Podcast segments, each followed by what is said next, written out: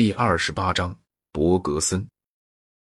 昂利·伯格森是本世纪最重要的法国哲学家，他影响了威廉·詹姆士和怀特海，而且对法国思想也有相当大的影响。索莱尔是一个工团主义的热烈倡导者，写过一本叫《关于暴力之我见》的书。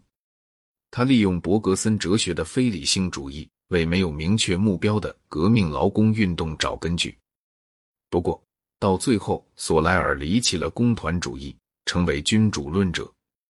伯格森哲学的主要影响是保守方面的，这种哲学和那个终于发展到维希政府的运动顺利的取得了协调。但是，伯格森的非理性主义广泛引起了人们完全与政治无关的兴趣，例如引起了萧伯纳的兴趣。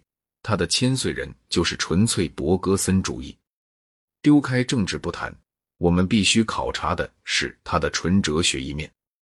我把伯格森的非理性主义讲得比较详细，因为他是对理性反抗的一个极好的实例。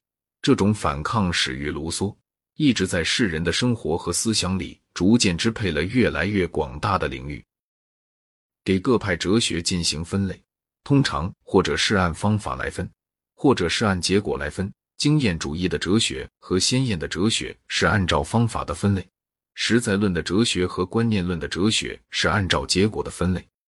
可是，如果打算用这两种分类法里任何一种给伯格森的哲学加以分类，看来难得有好结果。因为他的哲学贯通了所有公认的门类界限，但是另外还有一个给各派哲学分类的方法，不那么精确，然而对于非哲学界的人也许比较有用。这个方法中的划分原则是按照促使哲学家做哲学思考的主要欲望来分。这样就会分出来由爱好幸福而产生的感情哲学，由爱好知识而产生的理论哲学，和由爱好行动而产生的实践哲学。感情哲学中包含一切基本上是乐观主义的或悲观主义的哲学，一切提出拯救方案或企图证明不可能有拯救的哲学。宗教哲学大多都属于这一类。理论哲学中包含大多数的大体系。因为虽然知识欲是罕见的，却向来是哲学里大部分精华的源泉。另一方面，实践哲学就是那些哲学把行动看成最高的善，认为幸福是效果，而知识仅仅是完成有效活动的手段。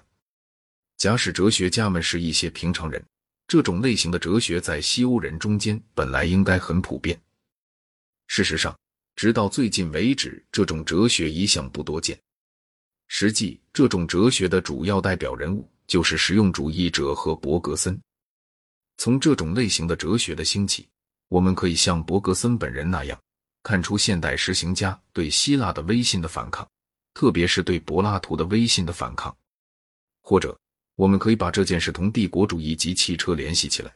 席勒博士显然是会这样做的。现代世界需要这样的哲学，因此他所取得的成功不是意料不到的。伯格森的哲学和以往大多数哲学体系不同，是二元论的。在他看来，世界分成两个根本相异的部分，一方面是生命，另一方面是物质，或者不如说是被理智看成物质的某种无自动力的东西。整个宇宙是两种反向的运动，即向上攀登的生命和往下降落的物质的冲突矛盾。生命是自从世界开端便一举而产生的一大力量，一个巨大的活力冲动。它遇到物质的阻碍，奋力在物质中间打开一条道路，逐渐学会通过组织化来利用物质。它像街头拐角处的风一样，被自己遭遇的障碍物分成方向不同的潮流。正是由于做出物质强要他做的适应，他一部分被物质制服了。然而，他总是保持着自由活动能力，总是奋力要找到新的出路，总是在一些对立的物质障壁中间寻求更大的运动自由。